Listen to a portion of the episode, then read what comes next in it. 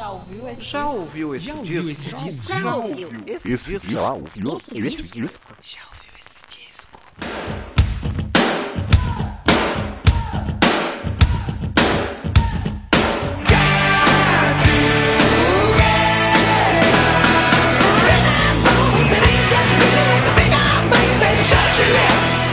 Começando mais um podcast. Já ouviu esse disco? Eu sou Danilo de Almeida, esse é o podcast onde eu falo sobre discos. Essa é a quinta temporada do podcast e hoje o Rock and Roll está de volta com Aerosmith. Vamos falar aí hoje sobre o disco Get a Grip de 1993, um descasso, um disco muito fora dos caras, cheio de clássicos aí. E calma, já vou falar um pouquinho dele daqui a pouco. Se você é novo por aqui, eu sou o Danilo de Almeida. Fala um pouquinho a história do disco, da produção do disco, um, um- um pouco antes ali da produção do disco, né? Dá um background de como tava a banda. A gente escuta um pouquinho de música também para você não ficar o programa inteiro ouvindo essa minha voz horrível. A gente também escuta um pouquinho de música. E se você é um ouvinte recorrente, está de volta para mais um episódio meu. Muito obrigado de verdade. Vocês são foda, vocês são a razão que eu continuo fazendo essa bagaça aqui. E já vou falar do disco, mas antes, só lembrar vocês aí, não, não vai embora, não desliga ainda. Calma, fica aqui, fica aqui que vai ter coisa boa hoje. Por favor, sigam o podcast, redes sociais, Instagram, arroba, já ouviu esse disco lá. Durante a semana eu coloco seja um vídeo, ou se eu tiver o disco, eu faço um vídeo mostrando o disco, coloco um videoclipe, alguma coisa referente ao assunto da semana. Nos stories também, tô sempre compartilhando coisas com a galera, notícias, tudo mais. No Twitter, arroba, já ouviu o disco também. Tô lá batendo um papo. Quando a galera interage, a gente interage de volta. né? É importante essa interação, você curtir, compartilhar, comentar para ajudar a gente aqui no engajamento e ajudar a gente a aparecer aí nos mecanismos de busca aí das internets, os bots, os robôs de pesquisa, tem que ajudar a gente a subir. Eu sei que lá fora, fora do país, a gente sempre tá nos top mais ouvidos da Apple, seja em Hong Kong, na França, já aparece Austrália. Eu acho que dá dois play lá no podcast lá fora já aparece. Eu não sei como que é a cultura do podcast lá fora, mas lá a gente tá aparecendo bem. Agora vamos aparecer bem aqui no Brasil. Vamos junto, que vai dar conto com vocês aí, curtindo, comentando, compartilhando os episódios. Se você gosta muito mais ainda desse podcast aqui, desse projeto que eu faço, eu agradeço muito. Você pode ajudar a gente financeiramente. Como que é? Quem pagar vai ouvir esse podcast, vai ser pago, não vai ser mais grátis? Não.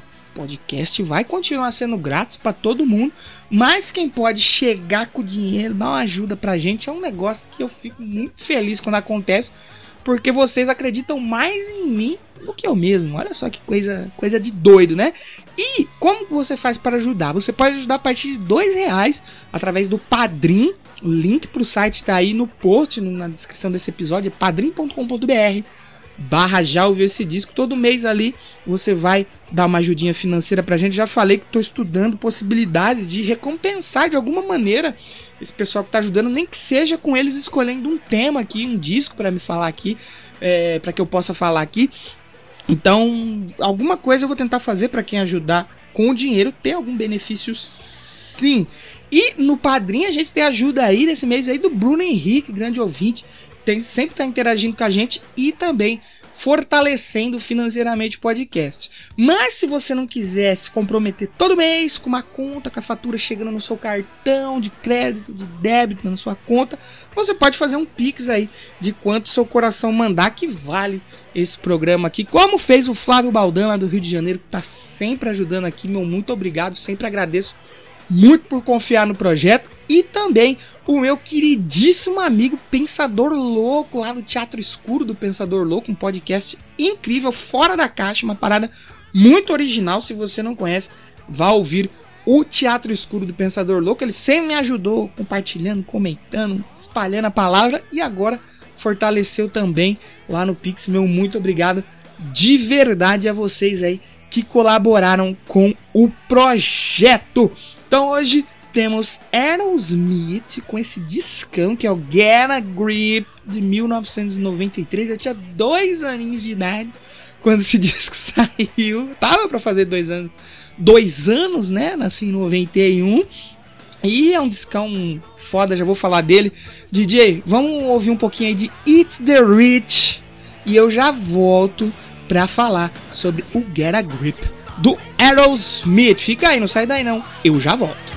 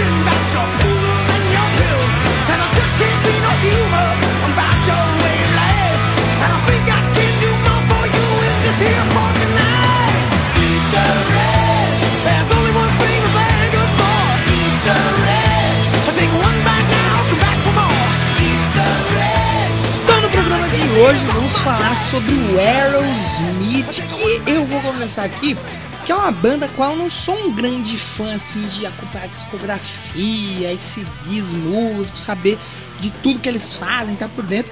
Mas eu gosto muito assim dos singles, tem uns singles deles que eu gosto muito. E quando eu fazia retrospectiva musical aqui da quarta temporada, eu lendo sobre os discos ali dos anos 90, descobri que muitos dos singles que eu gosto da banda está justamente nesse disco aqui. Eu sempre acompanho ali pela MTV, né, por alto, então eu conhecia muito os clipes, né, que são os singles. E depois que eu fui ouvir o disco completo, falei, poxa, vai ter que estar tá no Já Ouvi Esse Disco. Quase entrou lá na retrospectiva, mas eu falei, não, vou deixar ele separado, porque eu acho que é bem válido é, falar só desse disco no episódio que ele é muito, muito, muito, muito bom. E assim, a gente pode dizer que a carreira do Aerosmith é uma verdadeira montanha russa cheia de momentos altos e baixos durante toda a sua história. Agora, né, que eles já estão indo para turnê final, tá num momento muito ruim que o Steven Tyler tá sendo acusado por abuso lá nos anos 70 e tal. Mas essa história para um outro programa. E nos anos 90, a banda vinha naquela parte da montanha russa, o qual o carrinho com os membros ali do Aerosmith estava subindo muito prestes a atingir seu topo. Anteriormente, a banda havia provado o amargo gosto de quase chegar ao fim do poço e ver muito. Elas, eles, eles chegaram muito perto do fim, né? O Aerosmith foi uma das grandes e mais bem-sucedidas bandas de rock lá nos anos 70. E tamanho sucesso afetou diretamente a vida dos músicos, que pareciam se afundar cada vez mais em seus vícios. Eu acho que todo mundo conhece aquela história, né? Que a banda vendeu um avião para comprar tudo em cocaína. Eu nunca pesquisei se é real mesmo essa história, nem sei se é, mas assim, os caras usaram tudo que eles podiam. Se é fã do Aerosmith, por favor, comenta aí se essa história é realmente verdadeira, porque desde que eu me entendo por gente e acompanho música, principalmente como é, fã da MTV ali, essa história era muito muito falado. Então, não sei se é uma lenda urbana ou se é real, mas eu sei que os caras usaram tudo que eles podiam. E mesmo sendo um dos grandes nomes do rock and roll, o Aerosmith foi meio que salvo, né, por um grupo de rap, talvez um dos maiores grupos de rap que já existiu, o Run DMC. E é uma ligação bem honesta, né, o rock com hip hop, com rap, que apesar de suas diferenças sonoras, em certo momento de suas histórias ali, esses dois estilos se cruzam, sejam na temática ou sejam na semelhança entre as pessoas acolhidas por esses estilos, né? Afinal, apesar do, de hoje o rock e o metal estarem bem elitizados, por muito tempo o, o rock, o rap ainda é, mas o rock também era um estilo que acolhia pessoas ali à margem da sociedade, né? A galera que não se encaixava muito no padrão. Quando o Run DMC resolveu fazer uma espécie de cover barra versão para Walk This Way, música do Aerosmith, né? Presente no grande disco Toys in the Attic de 1975. O Run DMC convidou o Aerosmith para participar do icônico clipe da música também. Se eu não me engano, tem dedo do Rick Rubin também, produtor disso, se eu não estiver enganado. Mas foi graças ao Run DMC, né, e a essa versão de Walk This Way com Aerosmith, que a banda voltou aos holofotes. E depois disso, né, daí pra frente foi só é, ladeira acima, né? Foi só sucesso. Eles engataram uma trinca clássica de discos, né? E talvez a mais bem sucedida sequência da carreira do Aerosmith. Começando com o disco Permanent Vacation de 87, o Pump de 89 e o grandioso Get a Grip de 1993, que eu falo aqui hoje.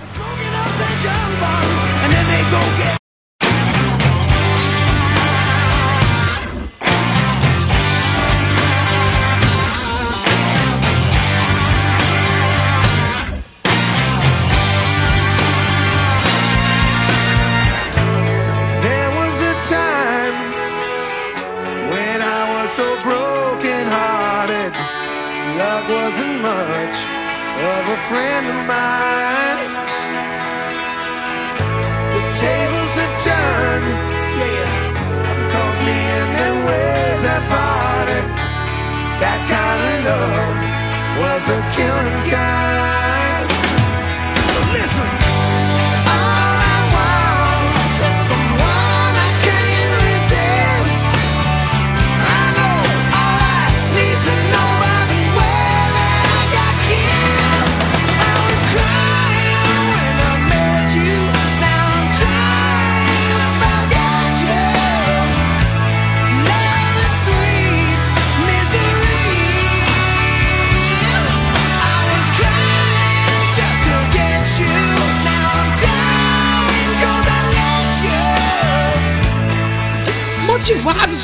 Sucesso de Permanent Vacation e Pump, o Aerosmith entrou no estúdio em 1992 e gravaram 12 músicas novas para um novo disco que deveria ser lançado ainda naquele ano.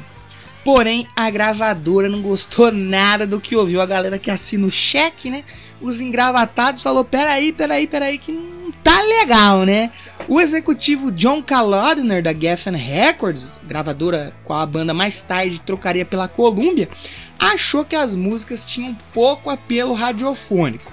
Vale lembrar que àquela altura o grunge já dominava as paradas e o hard rock que havia consagrado a banda, né, nas décadas passadas, já não ditava mais moda. E também vale relembrar, né, pra galera que fica pensando, ah, como assim? A banda faz o que quiser.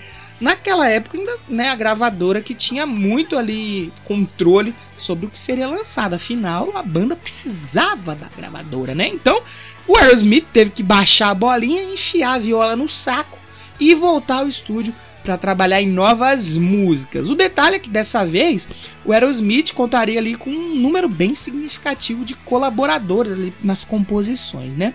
Anteriormente a banda já havia trabalhado com alguns nomes que não eram da banda, mas nada se compara ao que aconteceu aqui em Get a Grip. Uma das características do Aerosmith é a dupla de composição Steven Tyler e Joe Perry, né? O Steven, Steven Tyler e o Joe Perry, que ficaram até conhecidos como os Toxic Twins, né? E que sempre fizeram a maior parte das letras da banda, né? A maioria deles até então, a maioria das músicas eram feitas por eles. Mas nesse disco aqui, eles dois juntos, né? Assinam aí apenas uma música, que foi a Fever. Dentre as diversas colaborações do disco, né, a gente passa por nomes aí como os consagrados Desmond Child e Jim Valance. Também passamos aí pela dupla Tommy Shaw e Jack Blades, Mark Hudson, Richard Super e até o Lenny Kravitz. Sim, ele mesmo tem uma participação aqui nas músicas do disco. Gravado no Canadá, no Little Mountain Studios e produzido por Bruce Fairbairn, responsável aí também pelos dois discos anteriores da banda e também responsável por discos como Slippery When Wet do Bon Jovi, clássico, né? O Balance do Van Halen e o Psycho Circles do Kiss, além de outros discos multiplatinados, né? Get a Grip foi lançado em 20 de abril de 1993. Seis das 14 faixas foram singles: Living on the Edge, It's the Rich, Crying, Amazing, Fever, Shut Up and Dance e Crazy, sendo que a maioria virou clássico indispensável nas performances ao vivo da banda. Puxado aí pelo sucesso das Power Ballads, né? Crying, Crazy e Amazing, que tinham seus videoclipes ali sendo tocados incessantemente na MTV. Ai ai, né? Quem se lembra? Clipes maravilhosos aí, estrelados por Alicia Silverstone e Liv Tyler. Fez a infância e a adolescência de muita gente. O disco, né, puxado por essas músicas e pelo sucesso, né, dos videoclipes, alcançou o sucesso comercial que a gravadora buscava. Get a Grip vendeu mais de 20 milhões de cópias mundialmente, se tornando o disco mais vendido da carreira do Aerosmith e colocou a banda diretamente no topo da Billboard 200 pela primeira vez em sua carreira, além de figurarem no top 5 de diversas paradas pelo mundo afora. Quem não ficou muito satisfeito com esse disco aqui foram os críticos, que atacaram fortemente a mudança que a banda fez para ter um sucesso comercial, né? Só que fica difícil a gente falar mal desse disco, falar que ele é ruim, sendo que alguns dos grandes clássicos do Aerosmith está justamente nesse disco, né? Quem não gostou do disco também foi a Sociedade Protetora dos Animais devido à capa, né, que tem uma vaca com um piercing ali no mamilo. Mas a banda rebateu as críticas dizendo óbvio, né? A capa foi alterada digitalmente. A gente não pegou uma vaca e botou um piercing na teta dela. Isso aqui é um Photoshop, meu amigo. Na época, acho que, se eu não me engano, 93 não tinha Photoshop ainda, porque o Photoshop vem lá dos anos 90. Mas que 93 não tinha ainda. Galera aí do TI, galera da informática, se eu estiver falando merda, por favor me corrijam nos comentários. E falando no campo digital da coisa, né? Já que a gente falou de montagem e tudo mais. Lembra que eu falei que a banda havia feito 12 canções para o disco? Só que eles tiveram que refazer, né? Tiveram que fazer tudo de novo? Então, uma dessas canções era Head First, que em 27 de junho de 94, isso mesmo, 1994, foi lançada digitalmente para download, fazendo do Aerosmith a primeira grande banda, né, a lançar um material para download na internet em um arquivo de 4 megabytes leve, né? Pra gente hoje é leve. Foi baixado aí mais ou menos esse arquivo por 10 mil usuários que, assim, eles levaram algumas horas para ter o arquivo Wave aí em seus computadores, porque hoje a gente baixa 4 MB assim, nem piscou, um clique baixou. Em 94 a coisa é um pouco diferente. E ainda sobre as canções não lançadas pro disco, né? Outras vieram, vieram a aparecer para o mundo posteriormente, além da Heads First, né? A Don't Stop também foi lançada como lado B de single e Can't Stop Messing saiu aí em edições especiais do disco. Várias outras canções ainda foram mais tarde listadas aí no site da banda no fim dos anos 90. E mais tarde, em 2005, foi confirmada a existência de mais músicas trabalhadas nesse período que ou foram arquivadas ou retrabalhadas e lançadas com outros nomes. Com certeza foi um período muito criativo para a banda e não foi à toa que rendeu uma trinca matadora de discos incríveis. A criatividade da banda e dos compositores, né? A gente tem que reconhecer que não foram só eles que trabalharam nessa, nessas músicas, mas nesse período tava em alta, assim, porque foram três discos incríveis. Para coroar essa volta do Aerosmith ao centro das atenções, né, o grupo recebeu dois Grammy Awards, né, um pela belíssima Living on the Edge em 93 e a Crazy também venceu o Grammy em 94. Apesar de muita gente considerar os trabalhos dos anos 70 da banda como seus melhores, o próprio Joe Perry chegou a afirmar que esse aqui foi o melhor álbum que o Aerosmith fez. E fica difícil discordar dele, né? Porque Pode ser que não, vai ter gente que vai dizer que o anos 70 é melhor ainda, apesar de tudo. Eu gosto muito desse, já falei, porque assim, é um disco que é muito marcante e ele é indispensável para quem não conhece o trabalho completo da banda ouvir ser fisgado pelos Bad Boys de Boston. Este disco é muito legal, como eu falei no começo do programa. Eu não era muito fã assim, de, não sou ainda muito fã de acompanhar discografia e tudo mais. Mas quando eu vi esse disco completo, ele é muito bom, ele é muito sensacional, não tem como gostar do Get a Grip. Para terminar, O episódio de hoje deste disco maravilhoso lá, lá de 1993, a gente vai ouvir Living on the Edge. Foi muito difícil escolher qual seria a última música do programa, porque eu gosto muito de Living on the Edge, Crying, Amazing. Esse disco é muito sensacional. Porém, enquanto escrevi este roteiro, o que mais estou curtindo no momento é a Living on the Edge.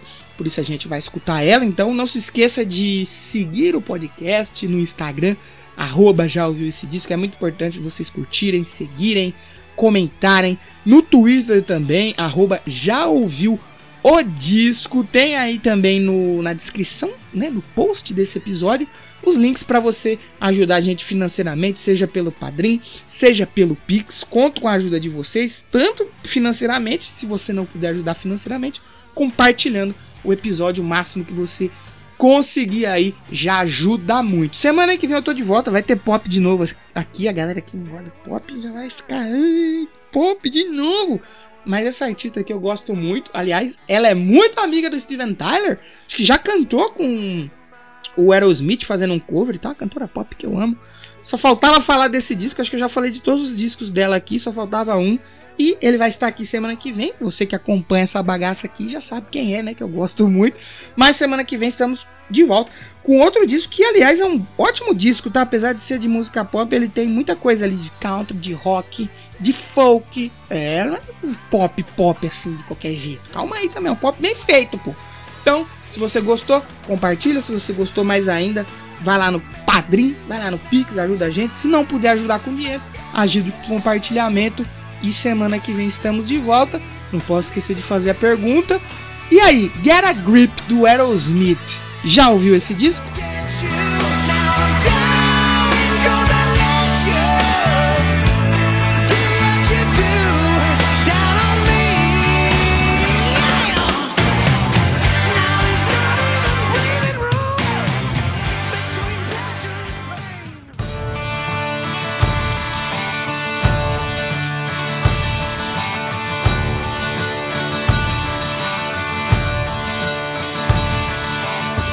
Something wrong with the world today. I don't know what it is. Something's wrong with our eyes. We're seeing things in a different way, and God knows it ain't His. It sure ain't no surprise. Yeah, we're living on the today.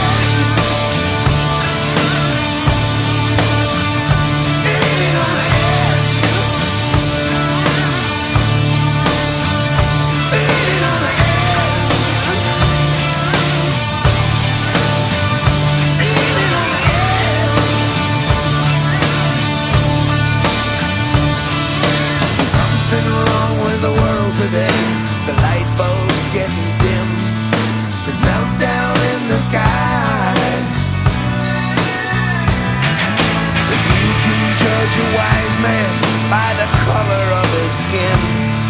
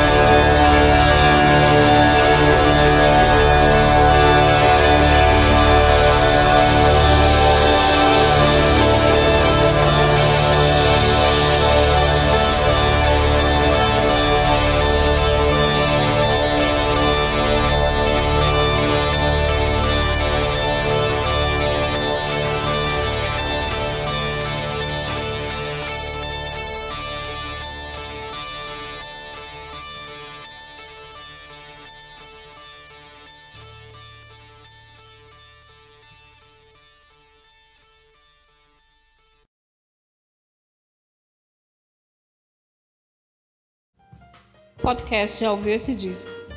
Roteiro e edição por Danilo de Almeida.